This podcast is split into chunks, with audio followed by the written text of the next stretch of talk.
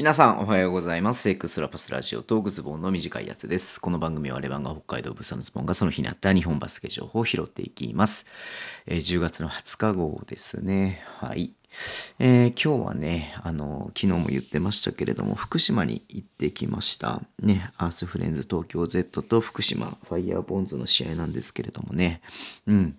まあ、結果的に言いますと、福島が90対85で勝ったというね、試合だったんですけども、これでね、福島は、えー、3連、4連勝か。4連勝して、まあ、逆にアスフレはね、開幕戦で、えー、と、越谷に勝った後、その後5連敗ということで、まあ、ちょっと明暗が分かれたなっていう試合だったんですけれども、まあ、正直ね、そこまでこの2チームね、差は大きくなかったのかな。うん。ただ、福島のちょっとディフェンスが、まあ、ちょっと良かったりとか、まあ、本当でもなんか確率の問題かなっていう部分もちょっとあったりとかして、まあ、昨日ほどなんかそんなに差を感じない感じはしたんですけれどもね。だから本当にアスフレもあと一歩っていうところだったとは思うんですけれども、うん。まあ、前半ね特にあの、えー菊山選手、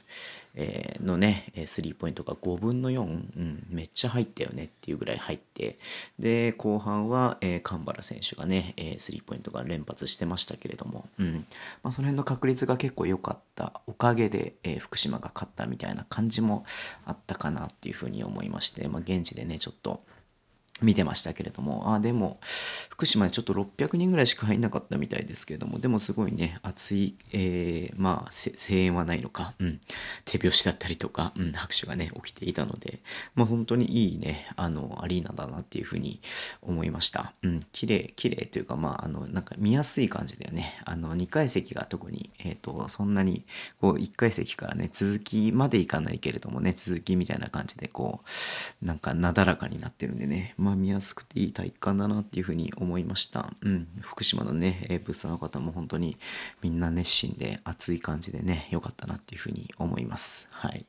まああとさ、まあ、まあ、なんだろう、あのーこれ全然悪い意味じゃなくてすごくポジティブなことなんだけどさ、まあ茨城空港とかね、あのー行くと結構、なんかこう、茨城なまりみたいのがさ、あってさ、なんかすごい癒される感があるんだけれどもさ、今日も福島行ったらさ、ね、あの、記者の人とかさ、結構みんな、あとはあれか、スタッフの人とかか、うん、あの、福島なまりでね、なんかすごいなんか癒されたというか、なんか、あ、なんかいいなっていうふうにね、思った感じがありましたんで、うん、なんかまたね、えー茨城もそうだし、福島もね、ちょっと行きたいなっていうふうに思ってますね。はい。楽し、楽しい、楽しかったっすね。うん。まあちょっとね、まだレポートかけてないんですけども、明日にはね、出したいと思いますので、ぜひそれもご覧ください。うん。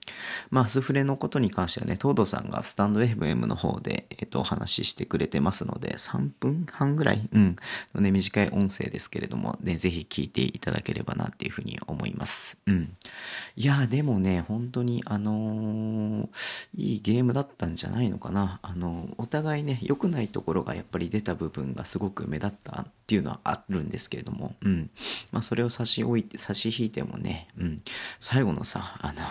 選手交代をあそこまで細々とやるっていうのがなんかさすが、東藤さんと森山さんだなっていう感じはあるんですけども、まあまあ、裏を返すとね、タレント不足みたいな部分もあるのかもしれないですけども、うん。まあ、それはそれでね、なんかこう、なんか独特なものがあって、面白かったなっていうふうに思いますし、うん。まあね、あの、B2 トークっていうことで、先週の月曜日にね、撮らせていただいたんですけれどもね、まあ、まあ、毎回言ってますけど、東堂さんとそれこそ森山さんが、今節でね、戦うにもかかわらず、えー YouTube でね、お話ししてくださったので、まあ、その辺もね、ちょっと合わせてみたいただけると嬉しいなっていうふうに思います。はい。まあ、レーン出てきたけど、30何点取ったんでしょ？でもそこまでなんかさ、レーンを中心にめちゃめちゃ機能してるかっていう感じでもなかったしね。うん。まあ、どちらかというと、えっ、と、ま、マーフィー、マーフィー、うん、福島のマーフィーの方がなんかこう、うまくチームに溶け込んでる感はね、あったなっていうふうに思いますけれども、まあ次ね、えっ、と、福島がね、えっ、と、なんだっけ、えっ、と、あれだ、西宮か、西宮で、えーアスフレは、えー仙台かな。うん。っていうことで、アスフレはね、ちょっとアウェーだし、ちょっとなんかこうアウェーじゃないのかごめん、ちょっとそこ確認してないけれども、うん。まあちょっとまたね、強豪と言われるチームと戦うことになりますし、福島はね、ちょっと最初からね、まあ先週山形だったりとかして、うん。まあ正直こうトップのチームとね、あの戦ってるわけではないので、うん。